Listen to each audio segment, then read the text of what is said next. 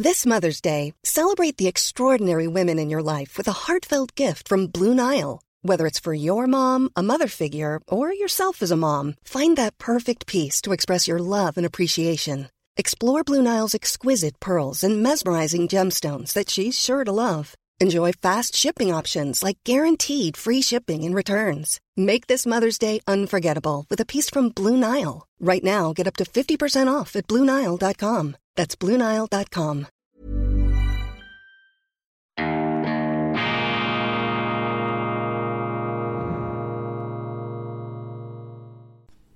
Grüezi miteinander. Ganz herzlich willkommen, meine sehr verehrten Damen und Herren, von wo aus auch immer Sie uns zuschauen, aus nah und fern bei Weltwoche Daily, die andere Sicht, unabhängig, kritisch, gut gelaunt, Amor Mundi, aus Liebe zur Welt. Ganz wichtig, aus Liebe zur Welt.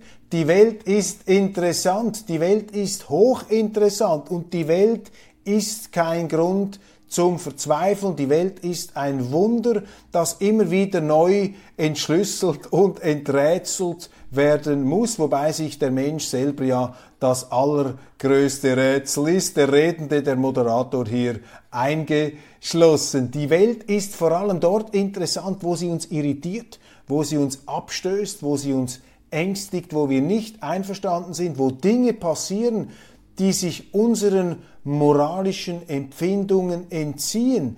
Dort dürfen wir dem schnellen, gefühlsmäßigen Verurteilungsreflex nicht nachgeben, sondern das ist die ganz große Chance, auch und gerade für Journalisten, eben genauer hinzugucken, um herauszufinden, was dort passiert. Die Welt ist interessant. Das erfordert allerdings auch die Tugend des Verstehens.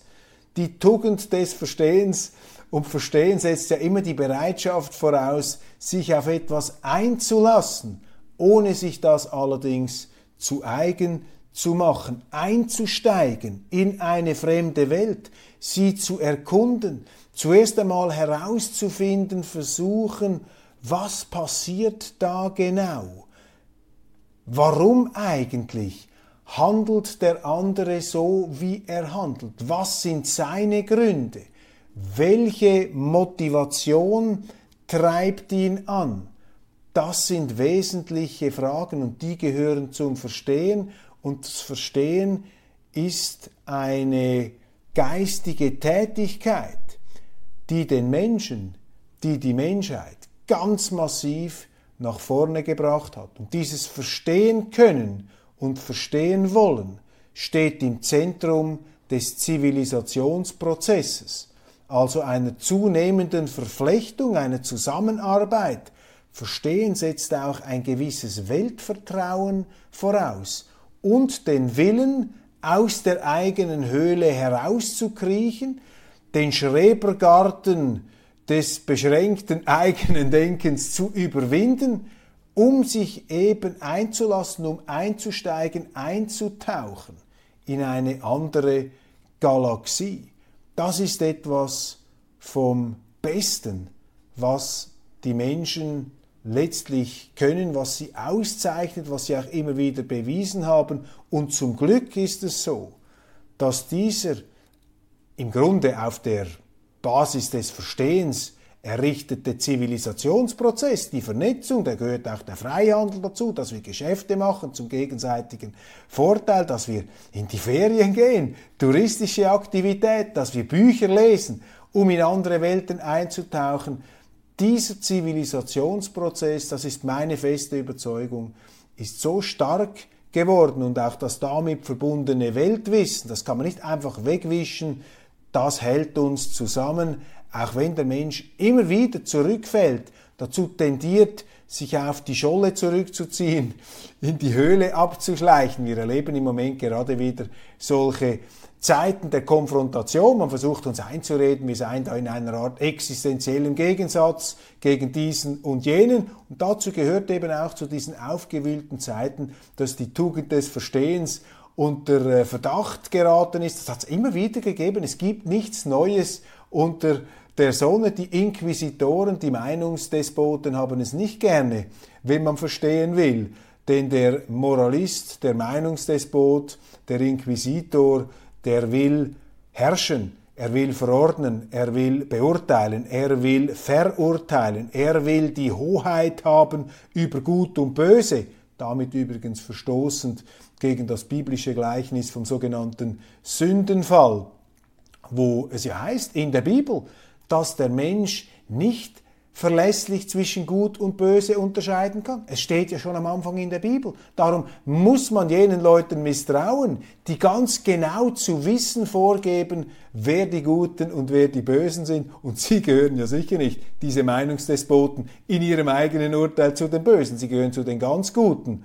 Aber das ganz Gute ist eben schon sehr gefährlich nahe am Bösen, denn das Böse, das wirklich gefährliche Böse, ist eben das überschießende Gute. Und die Tugend des Verstehens, das Verstehen können, das Verstehen wollen, das muss immer wieder verteidigt werden.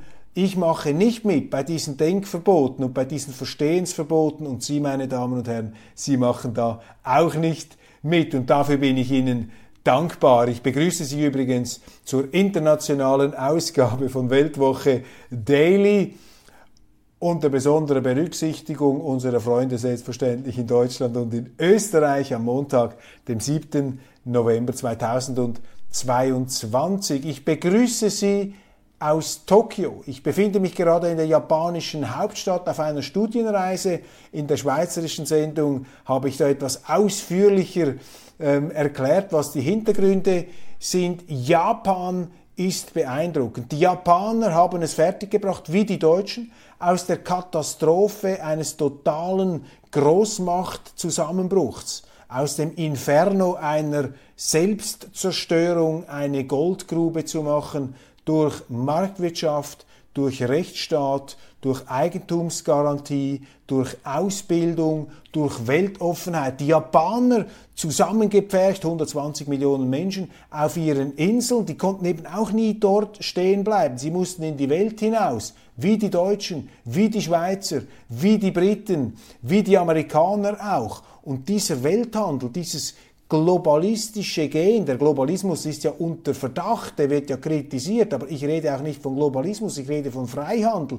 Ich rede davon, dass man mit möglichst vielen Menschen zusammenarbeiten sollte und Verträge abschließen kann zum gegenseitigen Vorteil. Und das ist etwas ganz Gutes und die Japaner haben das in mustergültiger Art und Weise vorgeführt, auch durch ihre Anpassungsfähigkeit, durch ihre Fähigkeit, einen falschen Weg zu verlassen und sich neu zu erfinden.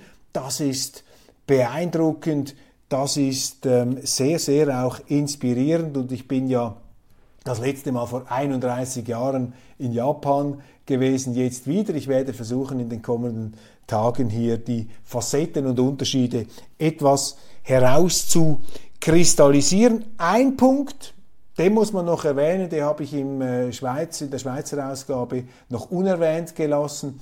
Eine Facette des Erfolgs der Japaner besteht auch darin, dass sie ihre marktwirtschaftliche Weltoffenheit verbunden haben mit einer ziemlich restriktiven Migrationspolitik. Im Unterschied zu den Politikern in Europa, auch in der Schweiz, in Deutschland, sind die Japaner offenbar dezidiert nicht der Auffassung, dass eine möglichst große Quantität der Zuwanderung von selber in Qualität umschlägt. Ganz im Gegenteil, übrigens auch die Chinesen und die Vietnamesen, diese ostasiatischen Tigerstaaten, haben sehr restriktive Migrationspolitiken. Man könnte ja vielleicht einmal auch da etwas näher hinschauen, um zu verstehen versuchen, warum die das so machen und ob das vielleicht auch besser ist als das, was wir machen. Der Westen sitzt immer auf dem hohen Ross. Wir sagen, wir sind die globale Führungsmacht, was ja gar nicht mehr stimmt. Wir rutschen ja ab, wir verlieren immer wieder.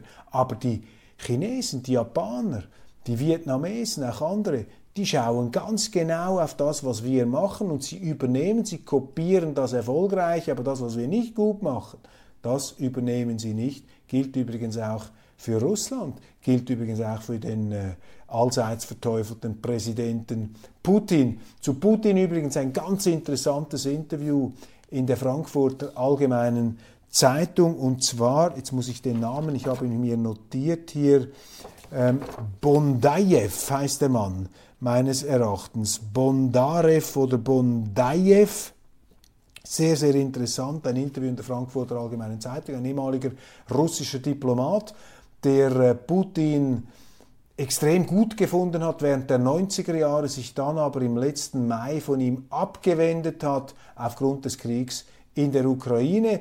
Und seine Kritik an Putin und an Russland erscheint mir glaubwürdig oder glaubwürdiger als vieles, was andere sagen, weil eben dieser Bondajew ähm, lange Zeit die Qualitäten auch des Regimes Putin und der ganzen putinschen Stabilo Stabilokratenpolitik verteidigt und auch so gesehen hat. Bleiben wir beim Positiven, steigen wir mit dem Positiven ein. Ich glaube ja an Deutschland. Ich bin ein Deutschland-Befürworter, weil die Deutschen sind ein vernünftiges Volk. Sie haben extrem viele intelligente Leute und die Schwarmintelligenz des Volks, die ist so groß und die ist natürlich auch der begrenzteren Intelligenz der sich für besonders klug haltenden Politik überlegen. Die Völker sind oft klüger als ihre Führer. Das gilt insbesondere auch für die Deutschen, das ist überall so, selbstverständlich. Das ist ja auch der Vorteil der Demokratie. Die Demokratie bezieht möglichst viele Menschen in Entscheidungsprozesse ein und darum sind diese Entscheidungen besser, als wenn nur ein paar ganz wenige entscheiden, auch wenn es sich dabei um Genies handelt. Also Deutschland hier äh, mit einer großen Substanz, auch die Selbstkritik eine riesige Qualität und mein positives Urteil gibt ja immer einen aktuellen Aufhänger.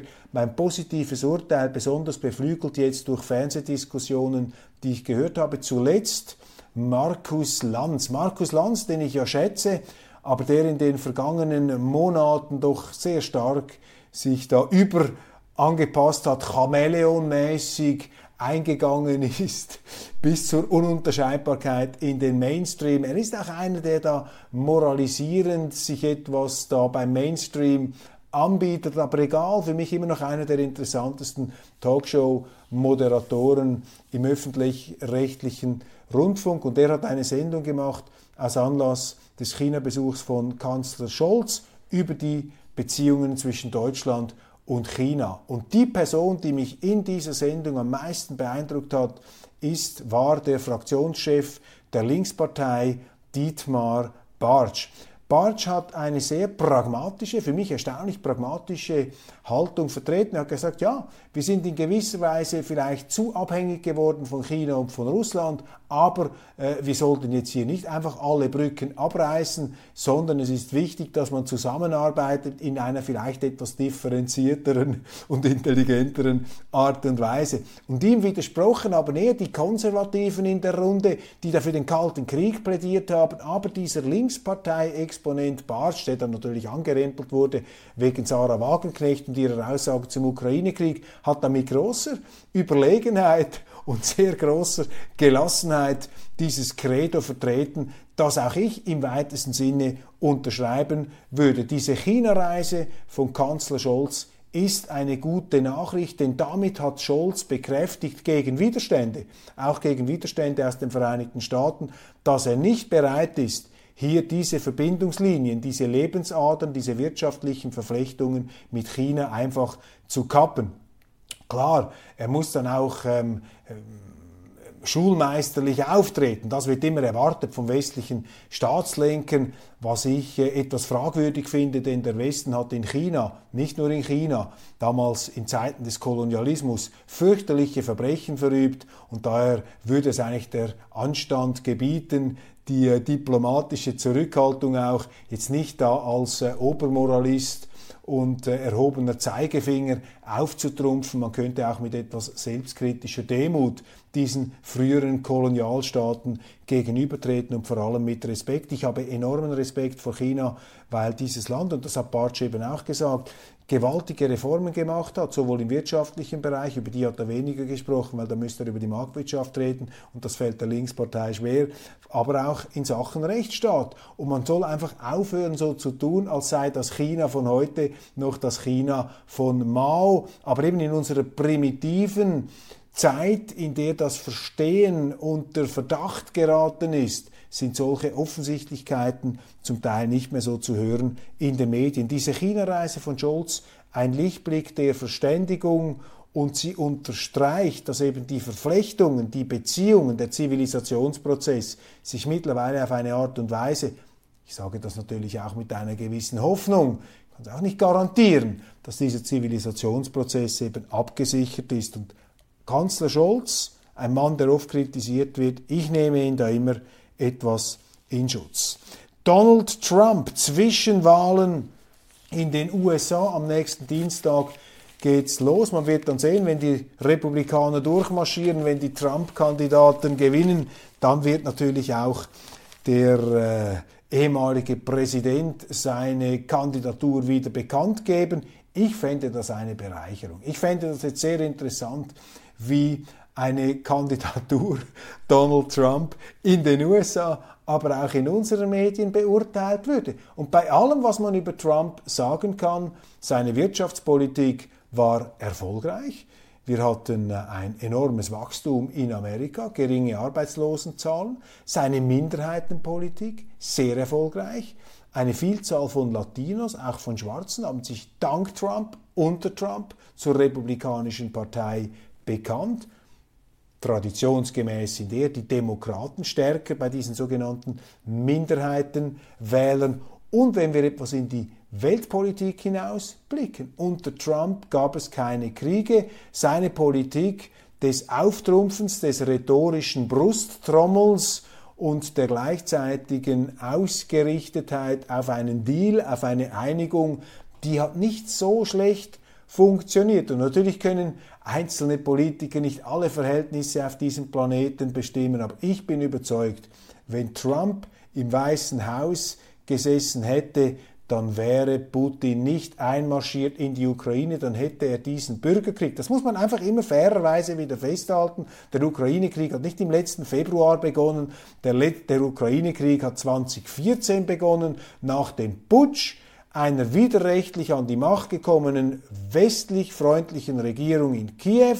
Danach hat es Aufstände gegeben, Absetzbewegungen auf der Krim und im Donbassgebiet und das haben die Kiewer mit Waffengewalt zu unterdrücken versucht. Sie haben auch die russischsprachigen Minderheiten unterdrückt auf eine für Russen nicht akzeptable Art und Weise. Das wird bei uns völlig ausgeblendet. Und Putin hat da nicht einfach einen Krieg aus heiterem Himmel gestartet, sondern er hat eine Eskalation eines bereits laufenden Krieges vom Zaun gebrochen. Und ich habe in der Schweizer Ausgabe über die Hintergründe des Pazifikkriegs gesprochen, als Anlass meines Aufenthalts jetzt hier in Japan. Und dort ist sehr interessant, in der westlichen Geschichtsschreibung haben die Japaner ja einen Angriffskrieg gegen Amerika gemacht in Pearl Harbor. In der japanischen Wahrnehmung ist es ganz anders. Sie sagen, nein, die Amerikaner haben den Krieg begonnen durch Wirtschaftssanktionen, durch einen Wirtschaftskrieg. Sie wollten uns existenziell in die Knie zwingen, indem sie uns keine Rohstoffe mehr geliefert haben. Und das erst hat uns gezwungen, in einer Art Notwehrschlag die Pazifikflotte der Amerikaner auf Pearl Harbor anzugreifen. Jetzt da gibt es keine Wahrheit zwischen beiden. In der Politik gibt es eben keine absolute Wahrheit und ich plädiere einfach dafür jetzt als Schweizer, ich bin ja ein Kleinstaatler, neutral, ein Eichhörnchen unter den Raubtieren der Geopolitik. Ich plädiere einfach dafür, dass die Kleinstaaten ihr geopolitisch minderes Gewicht wenigstens dafür einsetzen, dass die Großen, die Raubtierstaaten miteinander reden und dass das Gemetzel ein Ende hat und dass Kriege verhindert werden können. Deutschland übrigens auch ein Eichhörnchenstaat, etwas größer als die Schweiz, aber auch nicht mehr ein Global Player in militärischer Hinsicht, zum Glück nicht. Deutschland hätte eben diese Funktion auch, die Europäische Union sowieso. Was wäre das für eine geniale Zukunftsvision, meine Damen und Herren? Die EU, dieses dieses ursprüngliche, diese, diese ursprüngliche Heimstatt des Expansionismus und des Kolonialismus, dieses Hauptquartier einer einst gewaltsamen Weltunterjochung, wenn dieses EU geläutert durch ungezählte Niederlage, wenn diese EU geläutert durch ungezählte Niederlagen sich nun darauf konzentrieren würde, eben als eine Art größeres Eichhörnchen am Wegrand der Raubtier-Großmächte für Frieden und Verständigung zu sorgen. Das ist das Plädoyer dieser Sendung und das finde ich gut, dass es in diese Richtung läuft und Donald Trump, um das noch abzuschließen, Donald Trump von seiner narzisstischen Persönlichkeitsstruktur her, Ferndiagnose, irritierend für sehr viele, aber man muss manchmal von der Quality sleep is essential. That's why the Sleep Number Smart Bed is designed for your ever evolving sleep needs. Need a bed that's firmer or softer on either side? Helps you sleep at a comfortable temperature? Sleep Number Smart Beds let you individualize your comfort so you sleep better together. JD Power ranks Sleep Number number 1 in customer satisfaction with mattresses purchased in-store. And now, save 50% on the Sleep Number limited edition Smart Bed for a limited time. For JD Power 2023 award information, visit jdpower.com/awards. Only at a Sleep Number store or sleepnumber.com. Everyone knows therapy is great for solving problems, but getting therapy has its own problems too, like finding the right therapist, fitting into their schedule, and of course, the cost. Well, BetterHelp can solve those problems. It's totally online and built around your schedule. It's surprisingly affordable too. Connect with a credentialed therapist by phone, video, or online chat, all from the comfort of your home. Visit betterhelp.com to learn more and save 10% on your first month. That's BetterHelp, H E L P. Nicht immer so gefälligen Benutzeroberfläche, auch mal auf die Substanz seiner Politik blicken. Es ist eben nicht nur alles Rhetorik, es ist nicht nur alles Image. Und das, was die Medien über Trump geschrieben haben, von dem können sie sowieso einmal 80 Prozent abziehen. Da ist alles falsch. Ähm, siehe Russland-Verschwörung, da hat man ihn drei Jahre lang mit völlig an den Haaren herbeigezogenen Vorwürfen daran gehindert, sein Amt auszuüben. Immer wieder auf juristischem Weg ist es versucht worden, ihn auszuschalten, weil es demokratisch nicht geklappt hat. Und die Medien haben da auch eine globale Verunglimpfungskulisse aufgezogen, die eine sachliche Diskussion über diesen ähm, Präsidenten verunmöglicht hat oder sehr erschwert hat. Auch da gilt es wieder, dem Verstehen den Vorzug zu geben. Spannungen mit Polen, Deutschland im Dauerclinch mit Polen. Ich bin ein großer Sympathisant von Polen, weil Polen ein Land ist, das natürlich fürchterliches hinter sich hat. Zweimal ausgelöscht von der Landkarte, gewischt und schwer traumatisiert durch den Hitler-Stalin-Pakt, durch die Übereinkunft Russlands und Deutschlands ähm, im Umfeld des Zweiten Weltkriegs, im Vorfeld des Zweiten Weltkriegs.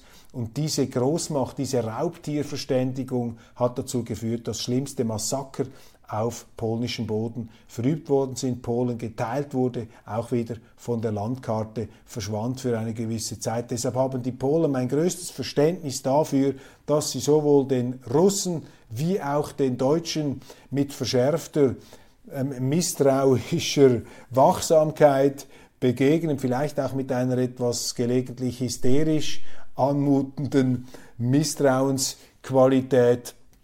Aber man muss einfach sehen, dass diese historische Erfahrung Polens nicht die historische Erfahrung und auch nicht das nationale Interesse aller Länder ist. Nun sind die Polen, vor allem die Regierung, die nationalkonservative Regierung, wie es heißt, von äh, Kaczynski, diese äh, Regierung hat es nicht ganz leicht, vielleicht die nächsten Wahlen zu gewinnen. Und im Zuge auch vielleicht dieser innenpolitischen Verführung sind die polnischen Politiker jetzt daran interessiert, außenpolitische Feinde zu kultivieren, um sich natürlich da als äh, Bastion des Widerstands zu profilieren. Das steckt vielleicht auch hinter der extremen Konfrontationspolitik jetzt gegenüber Russland. Wir hören auch, dass Polen eine nukleare Bewaffnung in Erwägung zieht. Atomkraftwerke sollen gebaut werden. Das ist interessant, auch aus energiepolitischer Sicht. Die Polen verabschieden sich da vom deutschen und vom schweizerischen Sonderweg des Atomausstiegs. Nuklearwaffen sind im Gespräch und auch Reparationszahlungen von Deutschland sind im, sind im Gespräch. Ich lehne das ab, aber man muss sehen, die polnische Seele arg strapaziert und da kann man nicht einfach mit dem Presslufthammer drüberhauen, da muss man sehr, sehr vorsichtig vorgehen. Das ist übrigens auch der Punkt, wo sich eine Sarah Wagenknecht, der ich ja in vielerlei Hinsicht recht gebe, aus meiner Sicht jetzt als, als Deutsche sehr unvorsichtig ausdrückt. Sie sagt immer, wie ich meine zu Recht, man muss mit Russland verhandeln. Aber wenn du das als deutscher Spitzenpolitiker sagst, sagst, wir müssen mit Russland verhandeln, wir müssen mit Russland zusammensitzen, dann klingt das wie ein Donnerschlag in den Ohren der Balten, der Polen, vielleicht auch der Ungarn und der Rumänen etwas weniger stark, aber sicher im Baltikum und in Polen sind das Sätze, die man nicht gerne hört. Das sind unsensible Sätze, in denen deutsche Politiker, die da allzu brachial die Verhandlungen fordern, diese Sensibilitäten außen vor lassen. Als deutscher Politiker muss man sich meines Erachtens immer bewusst sein, dass hier schwerwiegende, auch traumatisierte und sehr reale historische Erfahrungen mitschwingen und die sind eben auch in den Blick zu nehmen, zu verstehen. Das heißt, wenn man fordert, mit Russland zu verhandeln, was ich richtig finde, dann muss man das so tun, auch vom Tonfall her, dass die Polen und die Balten sich nicht abgestoßen fühlen. Wenn man es falsch macht, dann führt das dazu, dass die Polen und die Balten erst recht auf die Hinterbeine stehen und die Polen und die Balten haben sehr gute Beziehungen in die Vereinigten Staaten und sie sind dann dabei diese antirussischen Reflexe, die es sowieso gibt in den USA, die sind seit dem Kalten Krieg, seit der Monroe-Doktrin letztlich vorhanden. Die Amerikaner haben ja ihre Monroe-Doktrin, also ihre Sicherheitssphäre, ihre außenpolitische, vor allem damals gegen Russland manifestiert im 19. Jahrhundert, weil sie gesagt haben, die Russen, denen haben mal Alaska gehört, die sind da ähm, ganz nahe im Norden, die könnten im Prinzip auf unseren Kontinent übergreifen. Also das sind auch wieder alte geopolitische Interessen, die man im Blick haben muss. Aber die Deutschen müssen einfach schauen, dass sie die Polen und die Balten da nicht vertäuben, nicht frustrieren, nicht ängstigen durch eine allzu forsche Verständigungspolitik mit Russland. Noch ein Wort zu China. Ich habe ja gelobt vorhin die Politik von Kanzler Scholz. Die Amerikaner machen das Gegenteil. Auch da, man muss immer wieder die Gründe sehen. Die Amerikaner haben natürlich ein Interesse daran, China zurückzubinden, wirtschaftlich, aber auch strategisch im, im südchinesischen Meer. Aber die Europäer, wir haben ein anderes Interesse. Und deshalb ist es wichtig, dass es die europäischen Politiker wieder lernen, das europäische Interesse nach vorne zu bringen. Härtere Strafen für Klimachaoten fordern bürgerliche deutsche Politiker. Das zeigt ihnen, dass diese jüngste Eskalation in Berlin, das ist eben auch wieder eine gute Nachricht bei aller Tragik, die damit verbunden ist, führt nämlich dazu, dass diese Klimarebellen da nicht einfach nur noch äh, und nur, einfach nur bengalisch beleuchtet, positiv beurteilt werden. Es ist sogar schon die Rede davon, die Entstehung einer Klimaraff, einer roten Armeefraktion des Klimas zu verhindern. Das zeigt Ihnen doch, dass langsam in der deutschen Politik auch eine gewisse Vernunft, ein Common Sense wieder einziehen. Katar. Katar ist so ein Ärgernis jetzt wegen der Fußball-WM in den Medien. Ich halte dagegen Fairness für Katar. Katar ein interessantes Land, über das wir fast nichts wissen, nur Zerrbilder, nur negativ. Und der Fußball ist auch eine kulturelle Brücke der Verständigung. Wir sollten sie nicht in Flammen aufgehen lassen. Dann ist mir noch eine Schlagzeile aufgefallen in der Frankfurter Allgemeinen Zeitung. Bolsonaros manipulierbare Masse. Zitat Ende. Bolsonaros manipulierbare Masse. Das ist für mich im Brennglas, im Scheinwerferlicht die kondensierte, die verdichtete Arroganz der Medien gegenüber den Wählern konservativer Politiker. Also wenn Sie einen konservativen Politiker wählen, dann sind Sie in den Augen Ihrer deutschen Journalisten ein manipulierbarer Trottel. Die stellen sich nicht die Frage, ja, warum haben sie eigentlich den Konservativen gewählt oder den Nicht-Mainstream-Politiker? Anstatt das herauszufinden zu wollen, sind die Medien eben auch Teil dieser neuen Meinungsinquisition. Da haben Sie wieder ein Beispiel. Das gleiche ähm, Konzept sehen Sie bei der AfD und da habe ich auch wieder eine Schlagzeile gelesen. Der äh, höchst umstrittene AfD-Politiker Björn Höcke hat in einer Rede offenbar den ungarischen Ministerpräsidenten Viktor Orban als Vorbild gelobt. Dafür wird er jetzt wieder aufs heftigste verteufelt und abgekanzelt, anstatt dass man sagt, ja, aber Orban, Orban ist ja ein Freund, also er war ein Freund, solange er noch lebte, des Altbundeskanzlers Helmut Kohl, der ein Säulenheiliger der Frankfurter Allgemeinen Zeitung war während einer sehr, sehr langen Periode. Viktor Orban hat in Oxford studiert, er ist ein Liberaler der ersten Stunde, er ist dann konservativer geworden, weil er gemerkt hat, dass in Ungarn die Liberalen sich mit den Altkommunisten verbünden, gegen Ungarn, gegen die Leute, gegen den Mittelstand und ihre Privilegien bewirtschaften.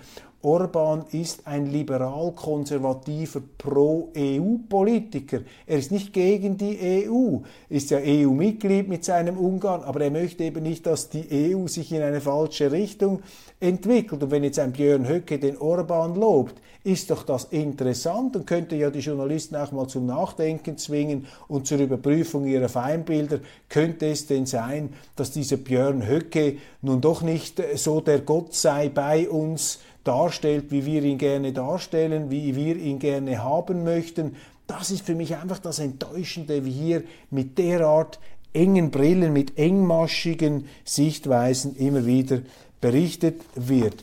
Elon Musk, dieser Verfechter der Meinungsäußerungsfreiheit, mischt Twitter auf und die Werbekunden, übrigens auch der VW-Konzern, gehen auf Distanz. Das finde ich verstörend, dass die äh, Wirtschaft auf Distanz geht zu einem Unternehmer, der ein nachweislich angeschlagenes ähm, Social Media ähm, Konzerngebilde übernommen hat, um dort die Meinungsvielfalt wieder zurückzubringen, also den Kunden wieder ins Zentrum zu rücken. Das ist der Kern seiner Strategie. Er möchte die Kunden, die, die, die Nutzer von Twitter wieder stärker gewichten etwas weniger die reine Werbeindustrie. Jetzt fühlt sich natürlich die Werbeindustrie etwas zurückgestutzt, aber die Werbeindustrie muss ja auch daran interessiert sein, dass Twitter möglichst viele Kunden hat.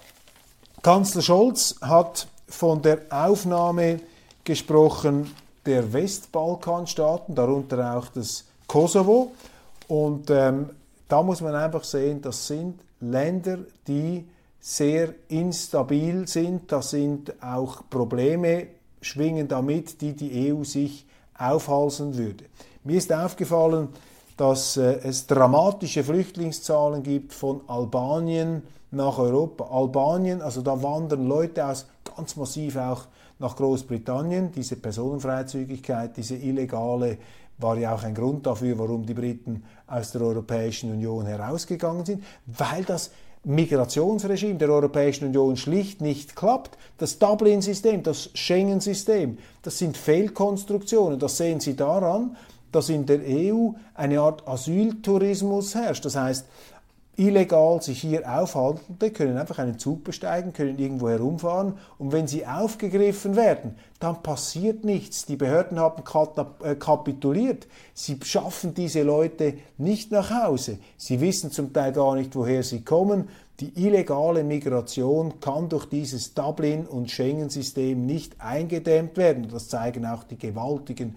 Migrationsabwanderungszahlen aus Albanien, vor allem in Richtung Großbritannien. Aber wenn die Briten dann dort den Laden zumachen, dann werden die in andere Länder gehen. Ein Kratzer im Lack der Le Pen-Partei. Das ist auch wieder so ein Thema, das zeigt, wie die Medien die Rechten verunglimpfen und verketzen. Es hat einen Zwischenfall gegeben in einer parlamentarischen Debatte. Und zwar hat dort ein schwarzer linker Abgeordneter für mehr Einwanderung aus Afrika plädiert. Da gab es einen Zwischenruf eines Front National oder Entschuldigung, Rassemblement National, das ist die Le Pen-Partei, gab es einen Zwischenruf und der hat äh, gesagt, das ist ein Abgeordneter, qu'il retourne en Afrique, qu'il retourne en Afrique. Und das ist vom Französischen her, wenn Sie das übersetzen, heißt das, er möge oder sie mögen nach Afrika zurückfahren.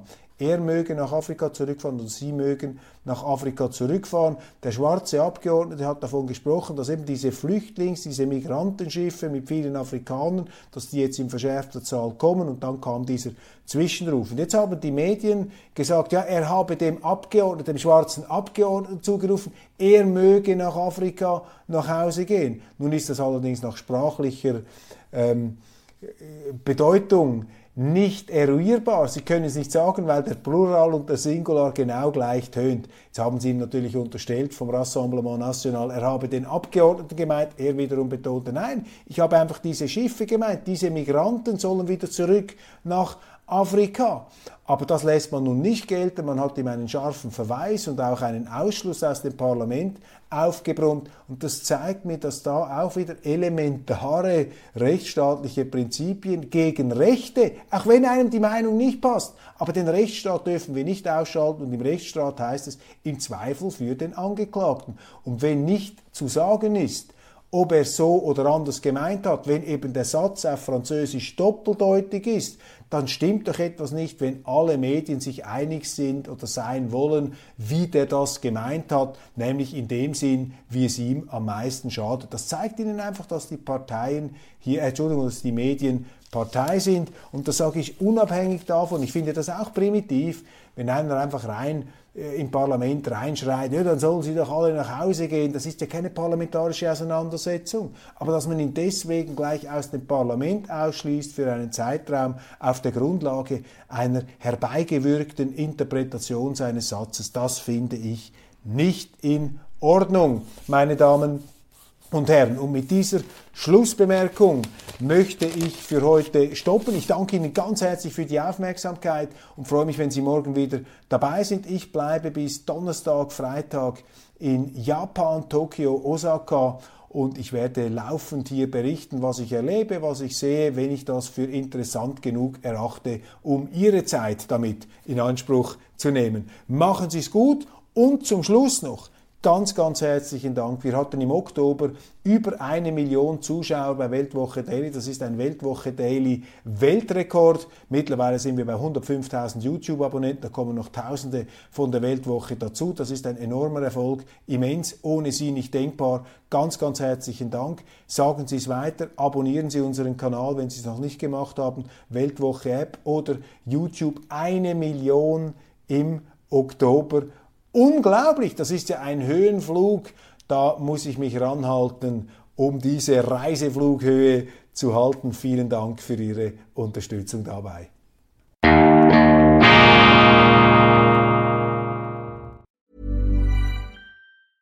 Even when we're on a budget, we still deserve nice things.